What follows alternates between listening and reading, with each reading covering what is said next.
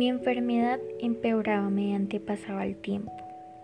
Cada vez sentía más ahogamiento y no podía hacer muchas cosas. Decidí ir al hospital. Allí me dijeron que tenía que operarme, pero antes tenía que hacer exámenes de absolutamente todo, ya que esta era bastante riesgosa. Mi madre falleció. Fue algo muy inesperado. Sentía un dolor, un vacío en mi corazón, difícil de explicar. En esos momentos solo podía pensar en ella, en cada momento que viví con ella, en qué sería de mi vida sin ella.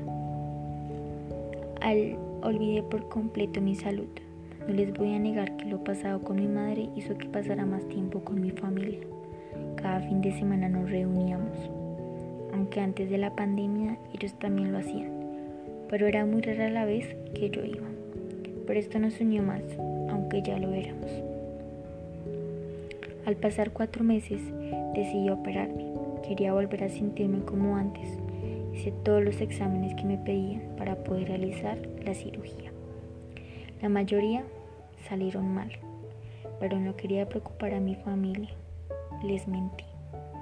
Si no lo hacía, ellos no me dejarían operarme. La cirugía era urgente. Sabía que todo iba a salir bien. O bueno, eso creo.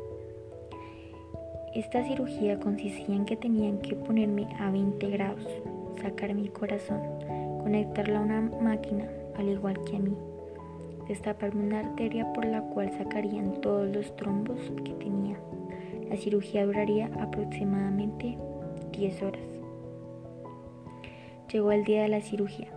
Iba con todo el positivismo del mundo. Tenía fe de que todo iba a salir bien, ya que mi familia me estaba esperando pero con la incertidumbre de no saber qué iba a pasar. Entré a las 7 a.m. Mi hermana mayor me estaba acompañando, mientras que mi familia esperaba noticias. A las 5 de la tarde, el doctor salió y le dijo a mi hermana que la cirugía había sido un éxito. Al día siguiente, mi hermana menor vino a visitarme. Aún estaba anestesiada, ya que me encontraba entubada. Así era no lo haya demostrado yo sabía que ella sentía tristeza y preocupación al verme en este estado. Al segundo día ya me encontraba un poco más despierta. Mi hermana mayor fue a visitarme. Lo primero que hice fue escribir en un papel preguntando por mi padre. Mi familia se sentía contenta al ver que mi recuperación era lenta pero satisfactoria. Al tercer día volví a a mi hermana mayor. Yo me sentía mucho mejor. Nos reíamos juntas, aunque solo nos reíamos de lo que ella decía, ya que aún no podía hablar. Pero ella al decirme que ella se tenía que ir, lo que hice fue tomarla de la mano y hacerle una señal de que no lo hiciera. No quería estar sola, me sentía mucho mejor al sentir la compañía de mi hermanita. Al cuarto día fue mi hijastra. Ya estaba más despierta los días anteriores. Ella es enfermera y me hizo unos, unas terapias. Quinto día. Fue mi hijo menor, pero cuando él llegó me encontraba totalmente anestesiada por motivo de que se me subió la tensión. Ya mi, ya mi salud se empezaba a deteriorar. Había encontrado una, habían encontrado una bacteria en mi pulmón. Desde ese día empezó toda esta pesadilla. Me tuvieron que conectar un aparato para que me limpiara la sangre, ya que esa bacteria hizo que me diera neumonía. Mi vida se estaba apagando, pero mi familia me seguía dando ánimos. Oraban para que yo pudiera seguir adelante y finalmente volver a reunirme con ellos, pero mi cuerpo se sentía cansado. Ya no quería luchar más. El día domingo, después de 12 días de haberme operado, mi hijastro fue a visitarme y a recibir el reporte médico. Ella fue muy fuerte al estar ahí conmigo, pero al momento de salir de la visita, llamó a mi familia para informarles sobre mi salud. Pero ella no aguantó y llorando desesperada les dijo que mi salud había empeorado. Mis pulmones estaban funcionando un 30%, mientras que el respirador un 70%. Esa noche me dieron dos derrames cerebrales En la madrugada llamaron a mi hermana para informarle lo sucedido, al igual para decirle que tenía que acercarse lo más urgente a la clínica. Mi hermana les avisó a mis hermanos y a mi padre lo sucedido. Sentía mi cuerpo cansado y sin fuerzas.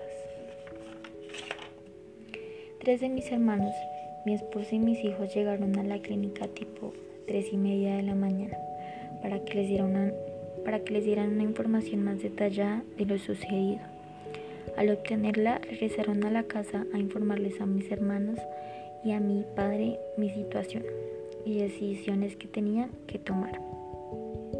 Me sentía confundida, ya que por una parte no quería ver sufrir a mi familia, por lo que aún estábamos pasando con mi madre. Pero por otra quería estar con ella, me sentía agotada, pero a la vez tranquila, que podía tenerla otra vez en mis brazos y no sentir más ese dolor y vacío en mi corazón. A las nueve y media llegaron mis hermanos y mi padre mi padre y algunos sobrinos. La primera en entrar fue una de mis hermanas menores. La escuchaba dándome fuerzas, diciéndome que me necesitaba, que no la dejara, hablándome sobre todos los planes que teníamos y orando. El médico se le acercó y le dijo que necesitaba hablar a través de una llamada con mis familiares. Ella realizó la videollamada y el médico empezó a explicarles todo lo sucedido y todo el procedimiento que me habían realizado. Mi familia se derrumbó al escuchar que el doctor les dijo que ya no se podía hacer nada, que yo fallecía. Me sentí triste al ver a mi familia llorar y saber que no podían escucharme, para decirles que yo iba a estar bien, que mi mamita me estaba esperando. Ahora solo faltaba que mi familia les diera la noticia a mi esposo y mis hijos que ya estaban por llegar. Mi hermana aún se encontraba conmigo en la habitación.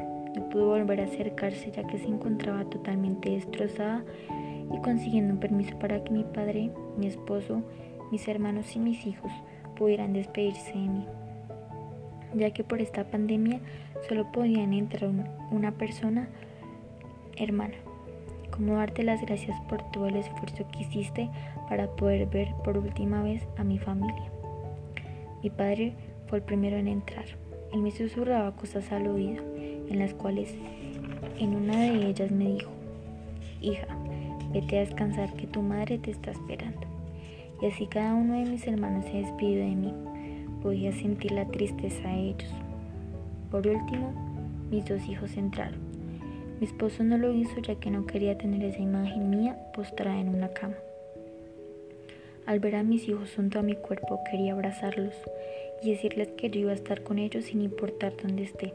Los médicos se le acercaron y le dijeron que había un 3% de posibilidades de que yo me salvara, pero iba a realizar que iba a realizar un TAC al siguiente día para ver qué procedimientos podían realizar. Al salir, ellos le comentaron a mi familia que estaba fuera de la clínica lo ocurrido anteriormente. Se abrazaron y sintieron y, y sonrieron al saber que había esperanzas. Al día siguiente, sobre las 8 de la mañana, se comunicaron con la clínica para ver si ya me habían realizado el procedimiento.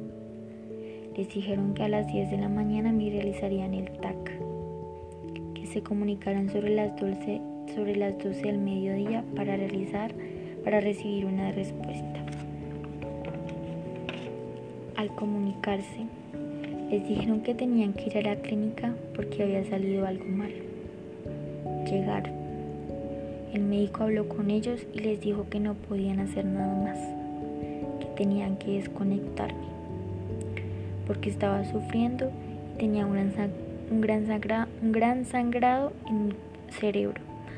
A cada uno les dieron cinco, cinco minutos para su último adiós. La última en entrar fue mi hermana mayor. El médico le dijo que ya había fallecido a las seis y media de la tarde.